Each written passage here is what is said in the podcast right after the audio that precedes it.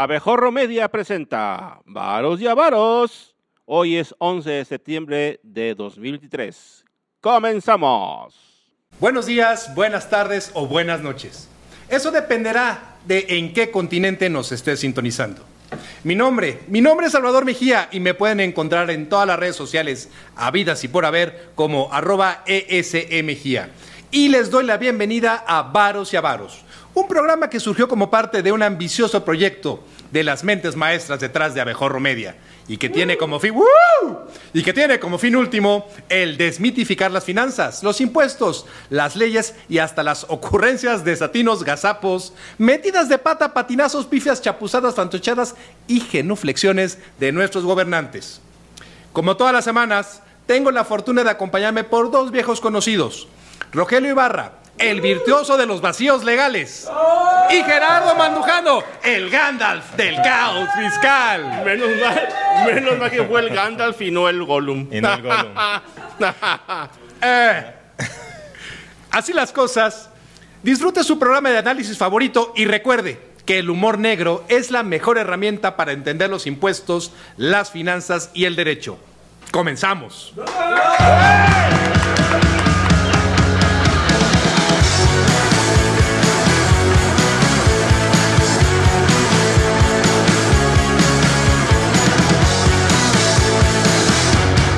¿No sabe si darle clic a un artículo publicado en el New York Times o a una nota publicada en el grupo de WhatsApp de su edificio? No se preocupe, el equipo de Varos y Avaros lo hizo por usted. Septiembre, mes del testamento. September. Septiembre. September. Muchas familias mexicanas que han perdido a sus seres queridos no han podido arreglar sus trámites notariales, como herencias o legados, por temor al pago de los impuestos. Pero la planificación fiscal post-mortem no es algo del otro mundo, porque usted puede aprovechar el programa implementado por el gobierno desde hace ya algunos años para dictar su última voluntad con un descuento de hasta el 50%. ¿No me cree? Le han dicho que aunque redacte un testamento, el SAT se quedará con un buen pedazo de su patrimonio. En caso de que tenga patrimonio. ¿Cuál patrimonio, señor? ¿Cuál patrimonio? Se nota que el señor tiene recursos, tiene Exacto. dinero. Se ve que el señor tiene dinero. Se nota que el señor tiene Ah, ¿Cuál dinero. señor? ¿El señor de dónde? Entonces, ¿qué hacer con nuestra riqueza cuando ya no estemos aquí para disfrutarla? Aunque los mexicanos vanagloriamos, nos vanagloriamos de que nos reímos de la muerte, esta no deja de dar miedo, pues trae aparejado algo que efectivamente le mete un susto al miedo, los impuestos. Pero aquí viene una sorpresa. En caso de recibir una herencia, ya sea una mansión, un yate, una colección de cómics raros o incluso una montaña de, cal- de calcetines usados, esta se encuentra exenta de impuestos. Así que cuando acepte esta suculenta herencia, no tiene que preocuparse por el impuesto sobre la renta, pero ojo, no piense que puede guardar secretamente esa fortuna bajo el colchón. El fisco debe ser notificado de ese ingreso por algo, después de todo existe la frase dead and taxes. Incluso si quiere ponerse en modalidad machuchón en sus decisiones hereditarias, puede recurrir a un fideicomiso testamentario, con el cual, además de dejar lista su última voluntad financiera, puede establecer mecanismos que impidan que sus herederos dilapiden el patrimonio que con tanto esfuerzo logró crear. Es decir, adiós a las peleas navideñas entre los tíos y las tías por los terrenos de la abuela. Eso sí, pase lo que pase, no consulte a una bruja, consulte a un abogade fiscaliste. Y por eso, abogade, ¿qué opina usted de esto? Abogado. Abogate. Abogado. Gen- este, te iba a decir Genare. No, no- Gerarde. Yo así no Gerar- llevo. Gerardi. Eso es discriminación. Tío Gandalf. A ver, Tío Gandalf, a Tío ver, Gandalf. ¿qué onda? Eh, el, el testamento. Para empezar, nadie sabe realmente qué es un testamento. Así es. Partamos de lo, de lo- de lo más importante. No, en un- el testamento es la opinión, es, es la voluntad máxima de una persona. Es lo que va a ocurrir una vez que hayas valido pepino. Así es. Cuando cuelgues los Nike, ¿Qué puedes, qué puedes poner? vas a, vas a plasmar tu voluntad de a quién ¿Pero vas qué puedes poner? Aquí vas a dejar tus bienes. Dije. Perdón, no lo vuelvo a hacer. Me está viendo feo.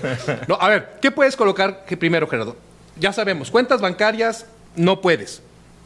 Eso es lo único que no puede estar dentro de un testamento. Así es.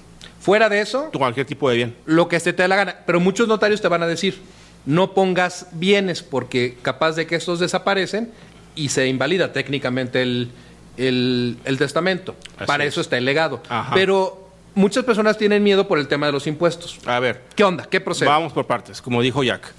Uno, el testamento lo vas a hacer ante un notario público porque es el que va a dar fe de lo que es tu última voluntad y va a dar fe en cierta forma de que estabas vivo y lúcido al momento de dictar el testamento. No voy a entrar en detalles de cuántos tipos hay, dónde lo vas a hacer, nada más les voy a decir que desde, desde 2003 la Secretaría de Gobernación, en conjunto, en coordinación con el Colegio Nacional de los Notarios del Notario Mexicano, echaron a andar un programa para fomentar que en el mes de septiembre se dieran facilidades de atención y se rebajara sensiblemente el precio, el costo de hacer un testamento ante un notario público. Cada septiembre hacen esta campaña y sí se ha visto un aumento en el uso de ese instrumento. ¿Por qué es importante? Porque te quitas de encima las broncas a tus, a tus deudos, a tus familiares cuando tú ya no estés aquí.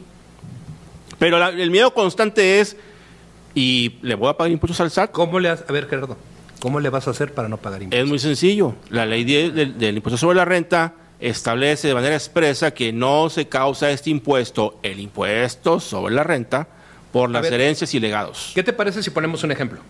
El más clásico de clásicos. A ver. Los terrenos de la abuela.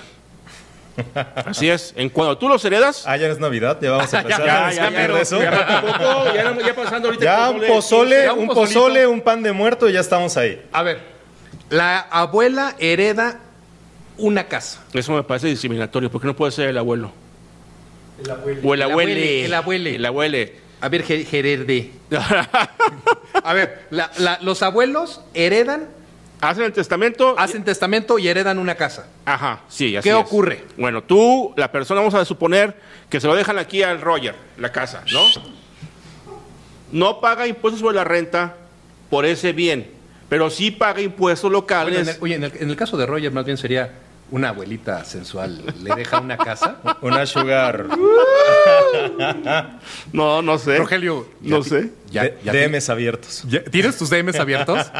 Por favor, amigas, amigos, déjenos en sus comentarios si ustedes consideran que antes de que termine el sexenio, Rogelio va a conseguir o no novia. Bueno, eso depende. leemos. ¿Todavía te pueden dejar casas y terrenos en, en- en- en- en algún testamento? Casas y terrenos. Ay, eh, mira, yo estoy esperando un Elbaster Gordillo, un Águila Serrano. o sea, lo quieres que te den en vida. En vida, después de la vida, lo que sea, nos demos de encontrar en el más allá. A ver, a ver, a ver, a ver. Ya nos desviamos. Te- A ver. sí, exacto. A ver, te dejan, un te, te dejan una casa. Así es. Ok. Inicias la sucesión testamentaria. Así es. Ya estás. Y cuando ya todos los herederos se pusieron de acuerdo, vas, bueno, todo esto con el notario, Así es. ¿Qué impuestos y qué impuestos, qué, qué impuestos vas a pagar y qué impuestos El no vas a pagar? impuesto sobre la renta, el impuesto federal, impuesto sobre la renta no se paga. Por la- el simple hecho de que tu patrimonio se acrecienta al aceptar la casa que te dejaron en el La casa testamento, vale 10 millones de pesos. es- ¿Cuánto vas a pagar? De impuestos sobre la renta cero. No te puedo creer. Sí, créelo, está en la ley. Llame ya. Llame, llame ya. Bueno, Señor director, ¿tenemos línea abierta para nuestros...? no tenemos ni línea. o sea, Ah, no tenemos no línea. tenemos ni línea. o sea, No pagan el hombre. teléfono. No pagan el teléfono. Sí, como quieras. Estamos colgados del diablito para tener. No, exactamente. ¿Tampoco tenemos hotline? Tampoco. Me carga el payaso. Di que tenemos cámaras y eso porque. Pues, Antes de que tenemos producción. no, no, bueno. Bueno, entonces, ISR 10 no pagas. millones. La casa vale 10 millones. ISR no pagas. ¿Cuánto vas a pagar? ISR cero, no pagas. Ok. Pero si tienes que pagar impuestos locales, como puede ser el impuesto sobre adquisición de inmuebles o derechos locales por escrituración y registro en registro público de la propiedad. Que son cosas Ah. diferentes. Entonces pero, sí pero, pago. pero, pero, no Publicidad tiene- engañosa. Habían dicho que no se pagaba impuestos. el más caro de todos los impuestos no lo pagas, que es sobre la renta. O sea, el más perro no. Exactamente. sí. Ay, pensé que el impuesto más caro era no presentar tu declaración anual de impuestos. No, ay, ay, santo Dios. Ay, ¿No? ¿No? ¿Nada? Pareces contador, en fin. Nada, ni un aplauso. No, no, pues no, el chiste fue malo. El chiste fue malo, o sea, admítelo. A ver, ya no me distraigas. No pagas ISR. No pagas ISR, pero sí puedes llegar a pagar impuestos locales por adquirir el inmueble o por registrar o por escriturar. Habría que ver en dónde está ubicado el bien inmueble. ¿Ok? No me agradas. Rogelio. No me importa. No me importa en lo más mínimo, Y créeme. el, y el queso. No, güey. No, no sabe qué es eso el tío Gandalf. Dale chance, hombre. A ver, ¿qué es lo importante de, de esto? Una propiedad que no está... Espérame, espérame, espérame. Sí. Voy a aplicar un ministro Laines. Sí se cayó de chiquito. No, no, no, no, no. No, no. Está bien, lo voy a omitir. A ver. Una propiedad que está intestada pierde su valor porque se complica mucho. ¿Qué significa que esté intestada? Eh, una propiedad respecto de la cual no se hizo el testamento y entonces no se tiene certeza de a quién le corresponde dentro de, los, dentro de la familia. Quién se la queda va a generar muchos problemas y estos problemas van a hacer que pierda valor porque no es fácil de volverla a vender. Van a perder tiempo, van a perder dinero. ¿Te puedo interrumpir, Rogelio? Claro. Muchas gracias. Aprende. ¿De qué? Yo Este es tu programa, Salvador. Él- él sí. es mi programa, sí, es Qué, cierto. qué barbero. A ver, viene. ¿Y luego? ¿Por qué no tengo un abejorro? Acá está tu abejorro. Diga usted, abogado, si es cierto como lo es. Cuando nos preguntan cuál es la rama más sucia del derecho, se sorprenden cuando no respondemos que es el derecho penal. Es el derecho familiar, Así el es. derecho civil, Sí. donde se ven los peores casos. Eh, eh, eh, hermanos eh, se pueden asesinar, hijos, este, Aviéntenselo. Ahí todavía cacha. Ey, todavía cacho. Este, son- Este, se, se matan entre hermanos, hijos Sí. lanzan a la calle a, a- a los padres por, por, eh, por una herencia. Lo dice la Biblia. ¿Eh? Lo dice la Biblia. Lo dice la Así Biblia. es. De, de la Biblia sí sabe el tío. Gandalf. O sea, de, de eso sí estaba ahí cuando se queda escribió. claro que puede, cuando tú no, tú no haces un testamento, que lo que estás haciendo es dejarle a tu familia un problema. Estás, lo que estás heredando es un problema. Y eso habla de, en general en México, de la falta de cultura de previsión que tenemos y de la falta de cultura jurídica. Hay- es sorprendente los datos, pero apenas uno de cada 20 mexicanos, es decir, 5%, son los que, de todos los 129 millones de mexicanos, apenas el 5%, son los que ya tienen previsto esta parte, ya tienen elaborado el testamento. Y si nosotros nos vamos a las regiones del país, hay regiones como la Ciudad de México, hay estados como la Ciudad de México que tienen una mucho mayor cultura. Ahí estaríamos hablando que es más o menos... O sea, eh, no, co- no como en Torreón. no, curiosamente, los estados que más tienen esta parte del testamento, esta cultura de hacerlo, Espérame, ¿de dónde eres, Gerardo? ¿De dónde quieres que sea? ¿De ¿De Nueva York? de Saltillork, ¿no? Ah, de Saltillo, ¿verdad? Eh, Perdón, pero me equivoqué. Una disculpa a los amigos de Torreón. ¿No comen Saltillo? No, empezamos con Ciudad de México, Jalisco y Estado de México, que son las tres entidades en donde tienen mayor registro de testamentos Así es. por parte del Colegio de Notarios. Las zonas urbanas Así Pues están es. más- Sí, sorprendentemente no. Hay más no- cultura de- No está en este top de 3, no está previsión. Nuevo León, ¿no? Pero sí hay muchísimo más cultura de previsión. Y eso es eh, lo que tenemos que considerar en para no heredar problemas y que una vez que suceda el fallecimiento de la persona y demás, los bienes puedan ser distribuidos de la mejor manera, de la forma más óptima y se pueda tener cada quien lo suyo. Eh, Si ha habido testamento, Oye, oye, Rogelio, no voy a hablar contigo. ok, perfecto. Te voy a cancelar. Producción, Producción. eh, a ver, Rogelio, sencillito. ¿Qué necesita una persona en, en México para hacer un testamento? ¿Cuáles son los pasos?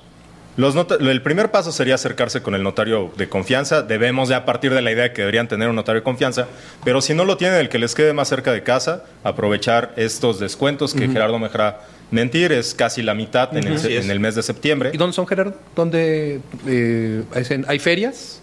algunos municipios este, sí hacen el campaña, campañas de... Puedes ir al, Zó- al Zócalo de... No, por ejemplo, yo tenía entendido que aquí Una algunas, plaza alcaldías de aquí de la Ciudad de México hacen un programa, le dan difusión y, te, y ponen módulos especiales de atención para ese tema de, de los testamentos. Ah, muy importante que lleven su credencial de, de elector, su INE o su pasaporte, una identificación oficial. Y sorprendentemente, aunque muchos pensaríamos que esto sucede a partir de los 18 años, en realidad muchas legislaciones de los estados lo permiten a partir de los 16. Ok. Voy a ir a partir de los 14. Ok. Sí, así es. Se casan muy pronto. Se casan Entre primos, sí, en Nuevo León, por ejemplo, sí, claro. Te, te heredan vacas. Güey, ¿sabes lo que, lo que va a tener un, un acto de vacas? Lo que produce un acto de vacas, no grabeando, ¿sabes lo que produce? Está bien. Mientras Eh, no te hereden los cuernos. Habla la experiencia. A ver, para que el auditorio esté cierto en esto, ¿qué se necesita para hacer eh, un, eh, un testamento? Uno, no necesariamente implica que tengas un patrimonio. Tú puedes hacer el- el- tu testamento siendo chavo. Sí, Sí. ¿Y qué es lo que vas a decir, aunque no tengas bienes? Vas a señalar a las personas eh, que tú, a quienes tú desees heredar y dales porcentajes. Eh, un consejo sería no hagas divisiones estúpidas. Así es. Le voy a dejar 33.33%, no. No. Divide en partes iguales, en partes equitativas y acuérdate, es- que se acuerde la audiencia, siempre va a ser lo que a ti se te dé tu rechiflada gana. Eh, uno, dos, cuentas de banco no entran en, en la masa hereditaria con que tú pongas, cuando tú abres una cuenta de banco, tú tienes la obligación de poner a uno o más beneficiarios Así es. y el porcentaje. Tú puedes tener tu cuenta. Si lo único que tienes en esta Sí, vida. en el caso de cuentas de cuenta banco, se ejecuta de inmediato conforme a lo no que tú señalaste siquiera como beneficiarios. ni siquiera Exacto. necesitas un testamento. Cuentos de banco, seguros de vida, también. También Igual. están, están los beneficios. Así es. Cualquier producto financiero, Tiene un tú estás designando a un beneficiario o beneficiario. Así es. Punto, San se acabó. Y, y ten- si tienes eh, patrimonio, llega con una lista de esos bienes que, van a- que las vas a incorporar a una partecita que se llama legado.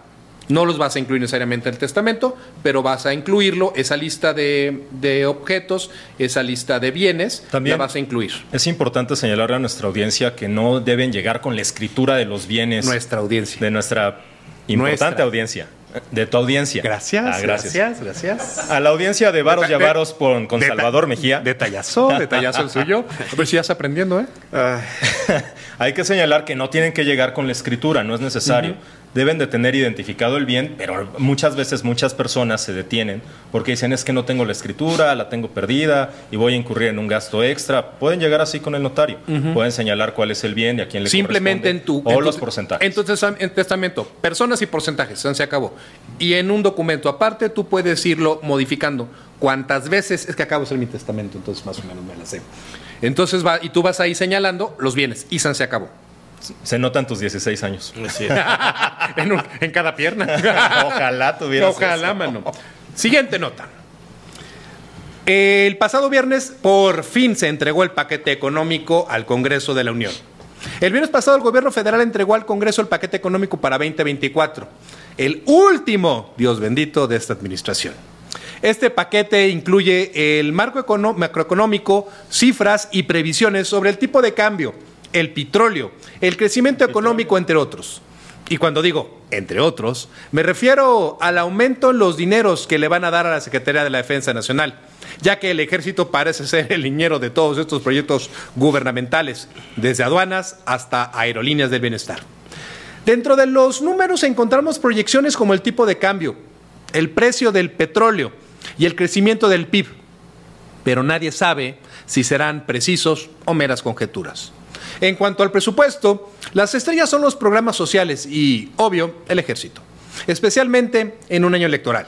Se espera que los programas sociales se inflen como un globo, aunque algunos teman su uso electoral. En cuanto a impuestos, no veremos reformas audaces, pero no se engañen, porque el fisco aún tiene sus trucos. En resumen, el paquete económico es como una obra de teatro político, donde el humor negro y la realidad se mezclan de manera curiosa. Eh, Rogelio, Gerardo, ¿qué ven ustedes en el paquete? Gerardo. Es preocupante porque finalmente estamos hablando de un presupuesto que no está enfocado en satisfacer las necesidades generales de la población. No es un presupuesto que esté enfocado en cubrir los faltantes que tenemos en educación, en salud, en obra de infraestructura pública que pueda ¿Obra ser qué? De infraestructura Ah, ok. pública Ah, ok. Public. Public. September. September. Bueno, no está contemplado ningún beneficio general. El dinero se va a ir otra vez a las obras emblemáticas. Y aquí podría salir cualquier este, persona a decir, pero pues si ya acabaron el aeropuerto, ¿en qué van a gastar? En subsidiarlo. ¿Con, e- con ese tono de voz? Exactamente. En subsidiarlo. Un aeropuerto que no funciona, que no sirve, que no tiene actividad, que no genera ingreso, está siendo subsidiado. ¿Con qué? Con dinero público. Eso lo dice Gerardo porque no salen vuelos a Saltillo desde la... ¿Hay aeropuerto en Saltillo? Ya, ya, ya te escuchamos. Sí, sí. hay. Dios Sí, sí, bendito. sí, ahí, sí, sí, sí, Pensé sí. que ibas en ADO siempre. En- para allá no llega la de hoy, es nada, allá para el, el sur, donde dice Xochitl que hay falta de mano de obra, para allá es para- ¿no? ¿Ya acabaste? No, todavía no. Estaba, estaba con el presupuesto. Decía, yo les decía que no cubre, no cubre de ninguna forma lo que constitucionalmente está obligado el gobierno a cubrir con el ga- para el gasto público. O sea, es un dilapidación de dinero tremenda porque todo se va a ir en programas sociales. El dinero no va a alcanzar. Se prevé un déficit, me decía Rogelio hace poco en la mañana, que es 5.4. 5.4 de déficit. O sea, ¿qué quiere decir para la audiencia que no le entiende y que se le hace muy complicado eso de esto de PIB y cosas por el Discúlpame, Gerardo, pero la audiencia de Varos y Avaros es docta, culta, viajada y escribida. Sí, pero no está de más decirlo nunca, no más. Menos. O sea, vas a gastar más de lo que vas a poder ingresar a tu bolsa. Punto. ¿Y qué requieres tú para poder gastar ese excedente que no vas a poder ingresar a tu bolsa? Pedir prestado. Aun y cuando digan que este gobierno nunca pidió prestado, ¿sí? Que ya vimos que es una mentira. Es una mentira, ya lo, vimos en el programa pasado. Exactamente, pero hoy va a ser más que evidente, dado que es un 5.4% de excedente negativo, es decir, es muy arriba lo que, lo que no tengo para poder gastar, lo, que tengo que pedir prestado y conseguir de alguna forma para poder gastar. Fiscalmente no están haciendo una reforma y está mal, porque si quieren más dinero, obviamente el primer elemento al cual hay que recurrir para tener dinero, pues esos son, los impuestos. Y hasta ahorita lo que yo he encontrado únicamente es que van a aumentar la tasa de retención, ¿sí? Por el pago de intereses que te hacen los bancos, ¿sí? Cuando tienes dinero depositado con ellos te pagan intereses. ese, interés que te pagan implica un pago de ISR. Ese ISR te lo tenido por el banco. Gerardo, ¿cómo le haces para brincarte el pago del ISR? No, en este caso no se puede porque el banco te lo retiene, te lo el banco. Del ya, viene rasurado. Ya viene exactamente. Del 0.15% lo están subiendo al 1.48% anual. ¿No hay impuestos nuevos? Pues sí, este es un impuesto nuevo. aquí están aumentando. Aquí le pega a los ahorradores. Entonces, eh, bueno, ok, ¿ya acabaste? Ya. Dios bendiga. No, es me estás diciendo que no viene una. Me estás diciendo que no viene. Voy a hablar. Ah, viene. Habla, habla, habla. Adelante. Me estás diciendo. No te interrumpo. No, no, te interrumpo, habla. No, no, habla, habla, di. Lo que, te calles, que ya me callé. Que Dilo tuyo. Dilo, dilo tuyo. Lo que me estás diciendo es de que se necesita una reforma fiscal. Sí, siempre. Pero no se quieren aventar el tiro de hacerla en año electoral. Y esto inevitablemente le va a reventar a la próxima presidenta de México. ¿Presidenta? ¿Por qué presidenta?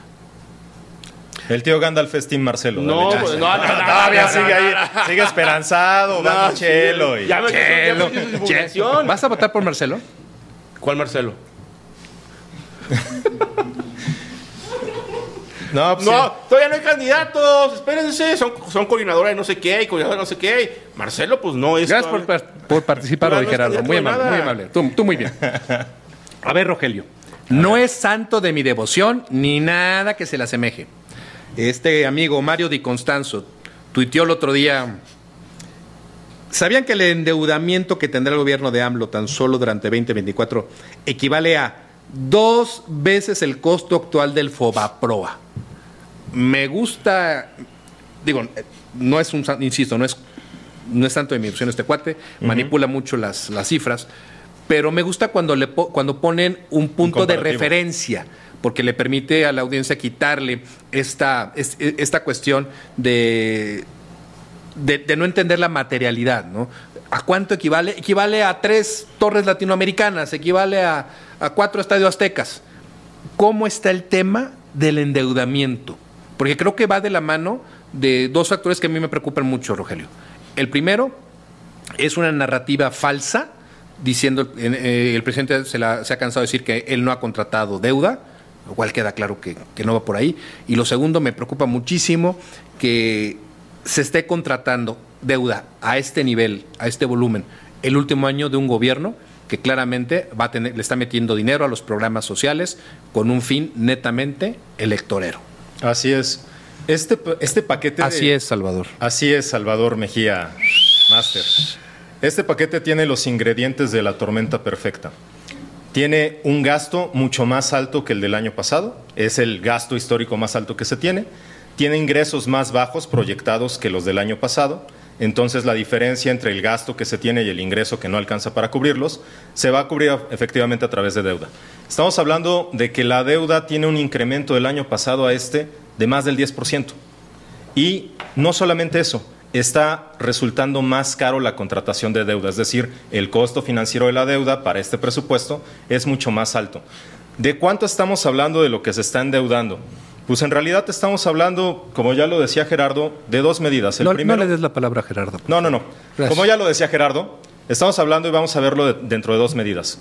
Yo quiero que ustedes se imaginen cuánto ganan y lo que ganan sería su capacidad de pago. Eso si nada más lo tenemos en cuanto a, los impuestos, a los ingresos tributarios, la deuda sobrepasa en 1.2%. Es el déficit más amplio que se ha tenido en 20 años de historia. De 2020 a 2023 es el déficit más amplio. No se había visto esto antes. Y eso es muy importante que lo digamos. Si nosotros consideramos cuánto es de la deuda que, de lo que se tiene contratado, pues entonces tendríamos que pensar para qué se contrata la deuda. Es decir, si nosotros nos endeudamos para comprar un coche porque ese coche lo necesito para trasladarme, llegar, vender mis productos, demás, el símil es, debe estar respaldada esa deuda en una inversión, no en un gasto. Y lo que estamos viendo es que la inversión está cayendo el gasto que se tiene registrado para inversión cae, lo cual quiere decir que el endeudamiento que tú señalas, que el endeudamiento que es el más alto del que se tiene registro, se va a ocupar en gasto corriente. Ni con Carlos Salinas. Es ni con Carlos Salinas. El diablo. se va a ocupar en gasto corriente. ¿Y ese gasto corriente cuál va a ser? Los programas prioritarios. Los programas como Jóvenes Construyendo Futuro, Sembrando Vida, las becas mm. para los apoyos para adultos mayores, todo eso. A ver, Gerardo, puedes brincar cuando brincar la conversación cuando tú gustes. ¿no? Sí, yo estaba escuchando su, ah, la docta exposición. Del... Ah, Dios, la, doc, la docta exposición. A ver, ¿qué veo? Veo un uso del discurso político que prevalece sobre la lógica de los números. Es, para mí es impresionante el tener contacto con personas allá afuera en el, en el mundo real eh, y también en el mundo virtual, que están convencidas de que el, que, el manejo presupuestario del presidente Andrés Manuel López Obrador es correcto, es viable, es funcional, cuando las cifras nos muestran que han sido la, que la mentira ha, prevalecido. No, no, no, es posible mantener este discurso de que no se está contratando deuda cuando la realidad es que sí es. Aunque le lo, dijimos en el programa pasado, aunque le cambies el, el titulito. Pero bueno, vamos a hacer de cuenta que ese, que, esa, que ese dinero es necesario. Ok, ¿para qué es necesario? ¿Para qué debería ser necesario? Gerardo, tú mencionabas hace rato que que hay una obligación constitucional. Así es. ¿Cuál es? Es la de destinarlo al gasto público, es decir, hospitales, seguridad, pública, policía, agua potable, servicios. servicios eh, esenciales. Vamos a, poner una, una cifra escalofriante. El presupuesto que están presentando ahorita está rebajando en un 55% lo que se le va a asignar al sector salud, comparado con el anterior ejercicio. O sea, le vas a dar menos dinero de lo que le dices el anterior año. Pero yo creo que Hugo López Galtet tiene otras cifras. Pero pues yo creo que debe ser cifras este, que le salen cuando se mete ivermectina. La mejor cifra que Hugo va a tener es el número de preso que va a tener en su espalda cuando lo metamos y los años que le van a dar de cárcel al infeliz. ¿Lo hice bien? Sí, sí, sí. sí. Gracias. Sí. sí. gracias. No, estaban dormidos, no Están dormidos. Pues, que también no les pagan todavía y está bueno, en fin. Es árido esto del tema presupuestal. Qué bárbaro. Eh, eh, mira, eh, ¿qué me preocupa mucho a mí en lo particular con el presupuesto es de que la deuda pública, decía ahorita Rogelio, cuesta más cara. ¿Por qué cuesta más cara? ¿Cómo que por qué cuesta más cara? Pues porque es más difícil contratar deuda pública. Ah, pero ¿por qué es más cara? Porque hay intereses más altos. ¿Por qué? Ah, porque no hay confiabilidad. Y por el costo del dinero. Ah, pero el dólar está bien barato. Gracias a Banco de México. No, bueno. Entre otras entre otras razones. Ahí está el problema de que esté barato el dólar, que tenemos altas tasas de interés. Entonces el dinero está encarecido, sí. Al gobierno mexicano va a costar muy caro comprar esa deuda. Y pagarla pues, va a ser todavía peor. ahí yo, yo quisiera apuntar algo porque he visto muchos comentarios en donde dicen, no es cierto, es que México no ha contratado deuda y buscan las métricas que tiene el Fondo Monetario Internacional o el Banco Interamericano de Desarrollo. Estamos hablando de deuda tanto en su componente externo como en su componente interno. Claro. O sea, la emisión de deuda. A ver, espérate, wow. ¿Qué significa deuda externa, deuda interna? Deuda externa que se contrata con organismos financieros internacionales. ¿Como quién? Como el Fondo Monetario Internacional, Banco Mundial, Banco Interamericano. Licenciado, anote. Ya lo noté, señor. Ah, muy bien. Sí, sí, sí, Y la otra parte es el financiamiento interno. ¿Qué los es a través de CETES, CETES? Todos esos instrumentos de deuda que se emiten Y son legales. Sí. Y se utilizan. Y se Pero, utilizan. y- pero con prudencia. Así es. El gran problema es que para que sean atractivos ese tipo de instrumentos están relacionados con la tasa de interés que fija el Banco de México. Entonces, lo que tú tienes emitido en deuda interna en el gobierno mexicano es mucho más alto y se tiene que pagar más caro Exactamente. por la tasa de interés, como Así lo es. mencionaba Gerardo. Y una falta de, y una de- falta de confianza por parte de los organismos que nos van a prestar ese Y dinero. de los inversionistas también. Ahora, lo curioso es, en pandemia, mucho se dijo, oye, se tiene que gastar más en salud, era como algo muy lógico. Durante pandemia se tendría que gastar más en salud. Era algo muy lógico en Estados Unidos. y en se tendría que contratar deuda. Y dijeron, no, no lo vamos a hacer, vamos a preservar el equilibrio financiero. Y ahora, en un año previo a las elecciones, Elecciones. se gasta menos en salud y se contrata deuda. Entonces, amárrate ahí. Les hago una pregunta. Le hago una pregunta al auditorio. Le hago una pregunta aquí a nuestro, nuestro equipo de producción. ¿Estamos frente a un acto de corrupción por parte... Sí. Eh, Doctor. No sé. ¿Estamos o no estamos frente a un acto de corrupción? Me explico. La- una de las definiciones esenciales, básicas de la corrupción, es el uso indebido del poder para obtener un beneficio que no te corresponde. Palabras más, palabras menos. El estar, como bien lo dice Rogelio, el haber rechazado durante la pandemia eh, la contratación de, créditos, la contratación de deuda para construir más hospitales o para comprar más- más medicinas, eh, no checa, no checa con, con solicitar esto en, plena, en pleno periodo electoral. Estamos frente a un uso indebido de la hacienda pública. Yo creo que estamos ante un uso faccioso de la hacienda pública hacia un uso totalmente parcial, cortoplacista.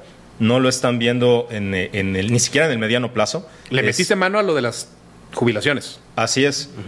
lo, lo que Le están. vas a meter al dinero a los adultos mayores. Sí. ¿Qué voto estás, estás amarrando? Estás amarrando votos, justamente El, es vo- eso. el voto, El- voto de la tercera edad. Así es. A ver si llegan para el siguiente año. Mira quién habla. Bueno, pues, Pero si tú nas- pues, yo, yo no, yo no me excluí. Yo no dije, pues a ver si llegan. Pues, De a ver- no dijo a ver si llegamos, dijo a ver si llegan, ¿no? Digo, a final de cuentas, Pero además de eso, eh, yo creo que es un uso totalmente parcial, faccioso, de corto plazo. No lo están mirando por la estabilidad financiera en el mediano y largo plazo de México. Nosotros estamos considerando que un gran problema, no, por ejemplo, el de las pensiones que acabas de mencionar, ya no hay dinero que alcance para la política pública. Nos va a reventar. Claro. El tema de las pensiones. El Es ma- tema es, es una bomba de, ya ni siquiera es una bomba de tiempo, es una bomba de mediano un- plazo. Hagamos, hagamos una encuesta. ¿Alguien de aquí tiene una pensión? No. Perdedores. Sigue. Y a eso tenemos que considerar el tema que decía Gerardo de los ingresos. Están previendo que haya una recaudación menor de IVA y esto es grave porque la recaudación de IVA está muy relacionada con el flujo económico. Pero supuestamente el SAT ha dicho, ha sacado métricas en, en el sentido de que va bien la recaudación. Eso es lo que señalan, pero si fuera también la recaudación, ¿por qué tienen una reducción de 10% de lo que tenían aprobado para este año respecto del siguiente? No obstante que haya inflación, ¿no? Estamos hablando de 10% en términos reales. Como dice el poeta, la persiana no checa. ¿cuál poeta? ¿El que lee poemas a la luz de la luna en los aviones? ¿O a cuál fue? E- ¿Ese poema es de Pellicer?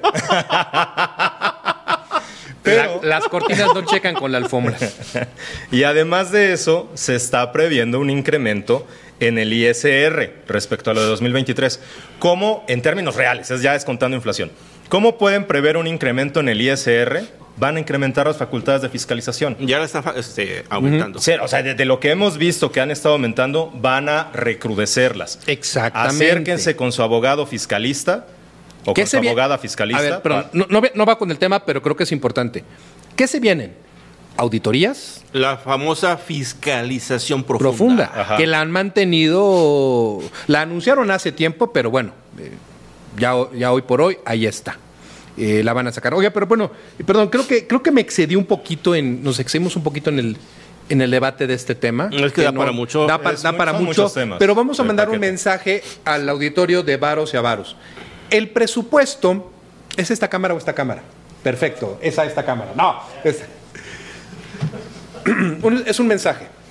Esto es un mensaje para el público de Varos y Avaros. El presupuesto es importante porque este viene de sus impuestos y en este se va a establecer cómo y cuándo se gasta ese dinero. Y ese dinero muy probablemente va a ser utilizado con fines políticos, Electorales. electorales. Y así pasamos al tendremos que pasar al último tema de hoy, City Banamex, de regreso al ring.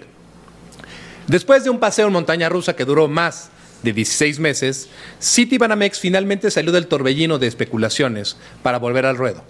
La venta pendiente y los coqueteos o toqueteos del presidente Ay. ya no, ¡uh! ya no son distracciones. Pero vayamos por partes, porque las señales son prometedoras. La noticia de que planean hacer un striptease bursátil y deshacerse de su negocio minorista a través de una oferta inicial eh, pública o la OPI es una jugada atrevida. La OPI está programada para 2025 o quién sabe cuándo, porque como la lotería nadie sabe lo que el futuro nos tiene guardado. La segunda señal, están desenredando sus negocios como amantes bandidos con Banamex, como la amante oficial, y el recién renombrado Citibank México, para sus travesuras privadas. La separación ¡uh! está prevista para 2024, un año en el que habrá más separaciones que en una telenovela. O que al final de una campaña electoral. No. Una licencia bancaria es como un vestido a la medida y Citibanamex ha agarrado una de Deutsche Bank México, que estaba en modo pánico durante la crisis internacional. Esta licencia les permitirá dominar completamente su negocio privado en el futuro. Y no olvidemos las ofertas para conquistar a los clientes, recuperar a examantes, conquistar hipotecas, llevarse nóminas y, por supuesto, dar tarjetazos. En el mundo del, del entretenimiento, Citibanamex sigue siendo el protagonista con Santander y HSBC en papeles secundarios, tratando de quitarle el protagonismo. Como nosotros a Salvador en su programa. Ya. Oh, ya. El proceso de separación es como un divorcio express para que no les atrape la temporada electoral de 2024. Sea como sea, no crea que podrá dejar de pagar el crédito hipotecario, el crédito automotriz, las temibles líneas de crédito o las tarjetas de crédito. Sobre todo porque estas son las que usamos para comprar boletos para conciertos. Es preventa. En preventa. Así es. Gerardo, Rogelio, rápido, City Banamex. ¿Se va a vender? ¿No se va a vender? Al presidente le quitaron la jugada.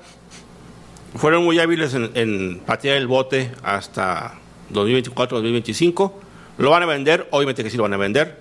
Hay muchos interesados porque el negocio es un negocio muy jugoso en un mercado como el nuestro. Entonces, obviamente que en su momento se va a vender. ¿Sí? En algún momento el presidente se había quejado de la adquisición de Banamex por parte de Citi y de que no se pagó ni un solo impuesto por esa operación. Es algo que ha repetido, ha repetido muchas ¿Ha- ha veces. repetido? Repetido, muchas veces en muchos discursos. A partir de la reforma fiscal de 2013, que hay que decirlo con razón, es una fue una reforma fiscal sumamente progresiva, ahora sí, a través de esta enajenación que se haga en la oferta pública inicial a través de la bolsa, sí se van a pagar impuestos.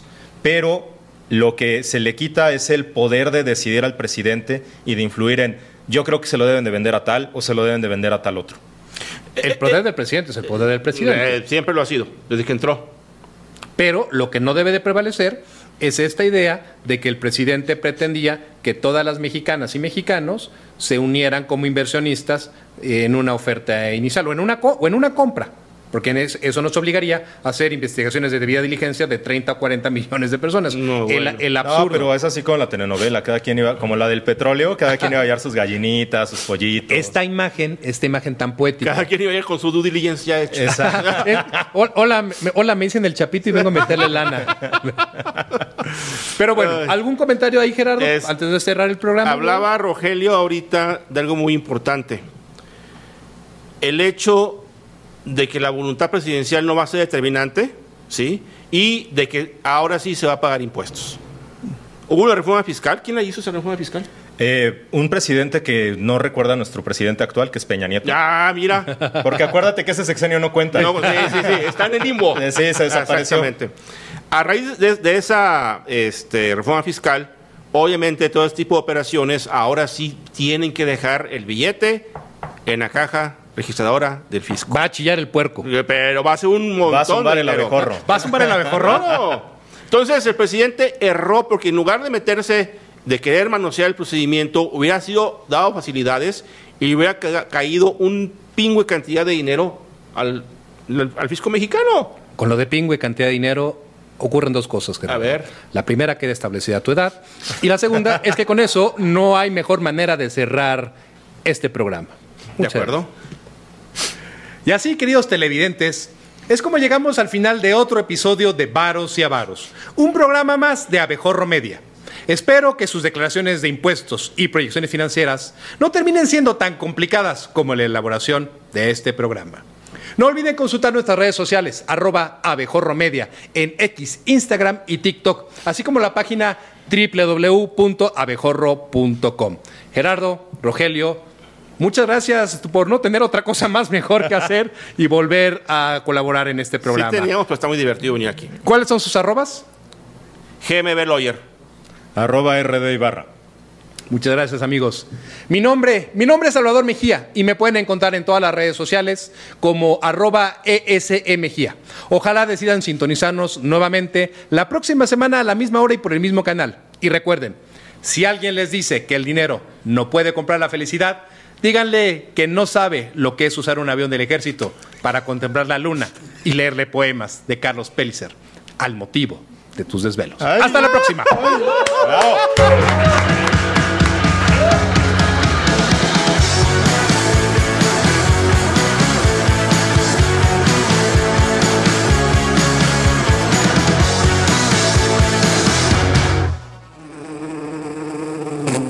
Esta fue una producción de Abejorro Media.